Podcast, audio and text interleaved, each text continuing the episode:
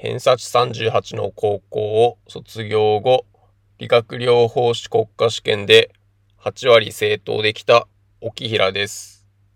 そんな私が実際の試験でどのような手順で解いているかを問題を使って解説しています。今回は第57回理学療法士国家試験の午前76から80問です。それではよろしくお願いします。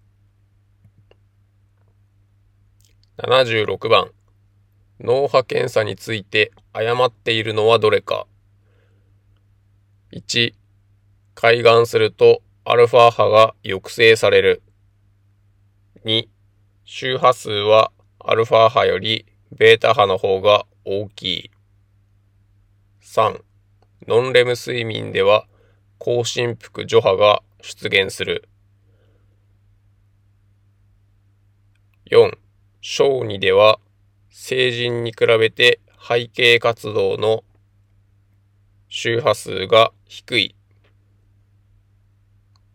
5番成人の安静覚醒閉眼時の背景活動はシータ体である。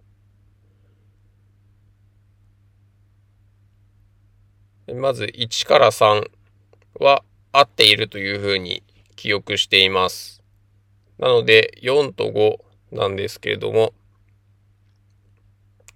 で、5のシータ体領域っていうのは、ちょっと初めて聞いたので、どんな領域かわからないです。で、4番、背景活動っていうのが、ちょっとよくわからないんですけれども、小には周波数が高いような気がします。なので、私は4を選択したんですが、不正解で5番が正解でした。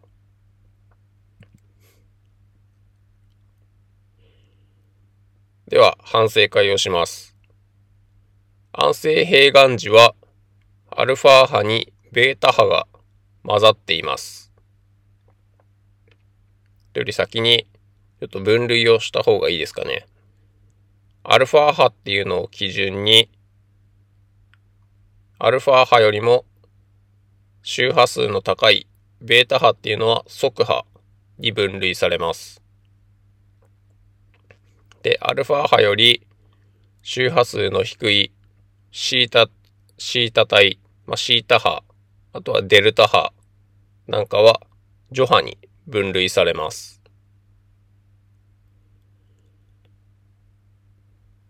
で、海岸によりアルファ波は減少します。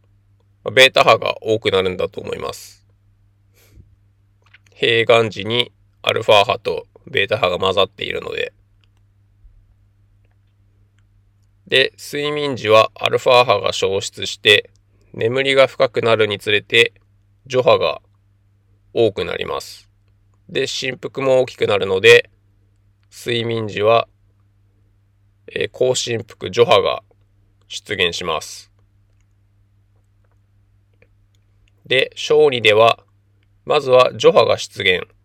なんで私は周波数高いと思ってたんですけど、周波数は低いところから出現するようです。で、振幅が大きくなっていって、律動性が加わっていくとのことでした。割と脳波の問題出る気がするので、覚えておきましょう。続いて77番。非ステロイド性抗炎症薬の副作用として正しいのはどれか。1、胃潰瘍。2、多幸感。3、低血糖。4、骨粗鬆症。5、中心性肥満。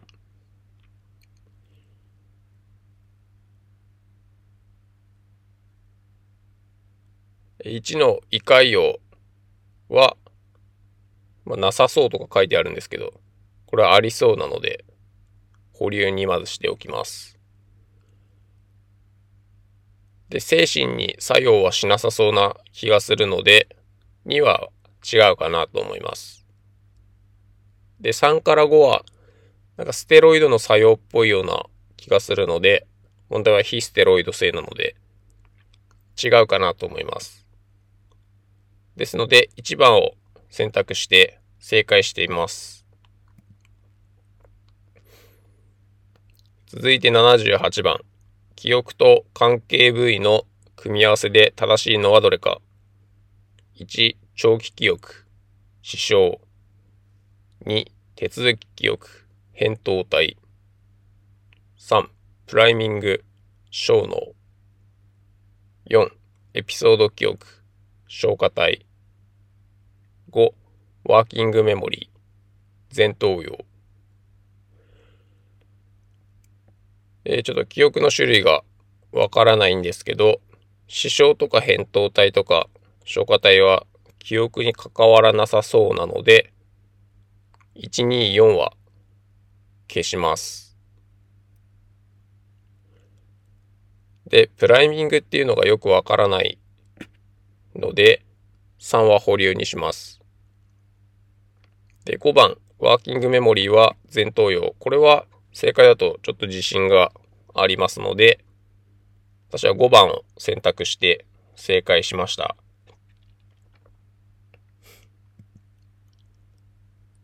で、プライミングっていうのを調べたんですけど、呼び水効果と言われて、一度見たり聞いたりすると、次回は反応が促進されること、とのことです。呼び水効果って言われるとちょっとなんか聞いたことあるなと思いますけれども、一度見たり聞いたり、なんかテレビで見てた話題が、もう一回見ると、ああ、あれのことかとか、本で見たことを思い出したりとか、そういうのですかね。続いて79番。成人期中期に発症しやすいのはどれか。1、うつ病。2、統合失調症。3、血管性認知症。4、社交不安障害。5、神経性無食欲症。おそらく働くお父さん世代かと思うので、3とか5はちょっと年代が違うかなと思います。で、1、3、4は、なんかイメージですけど、どれも発症しそうな感じですけど、やっぱ一番発症しそうなのはうつ病かなと思います。ですので、1番を選択して正解しました。続いて80番。リエゾン精神医学における医療スタッフのベッドサイドマナーとして適切でないのはどれか。1、笑顔で接する。2、座って対応する。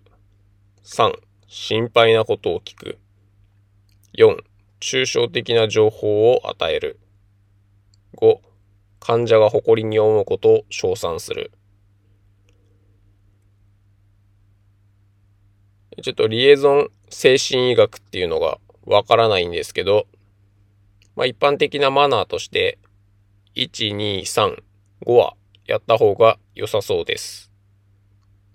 で、4番の抽象的な情報、これを与えてしまうと、例えば不安に思っている人とかは、なんか変な解釈をしてしまって、こちらが思うよりすごいネガティブに解釈されて、余計になんか心配したりとか、それでトラブルになる可能性があったりすると思うので、抽象的な情報を与えるのは良くないかなと思います。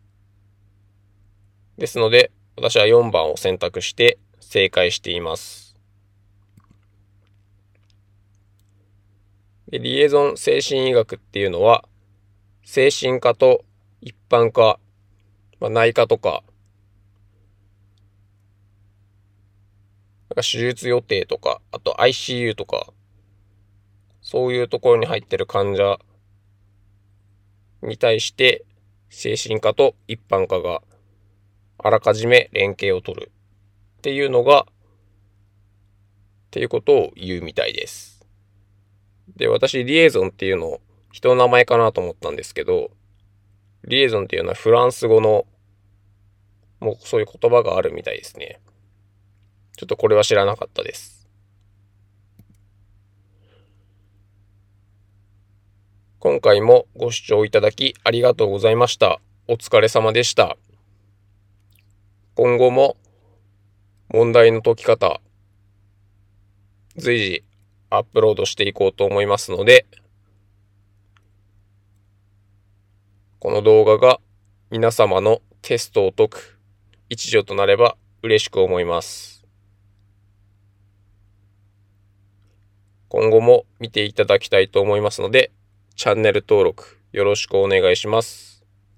今回は以上です。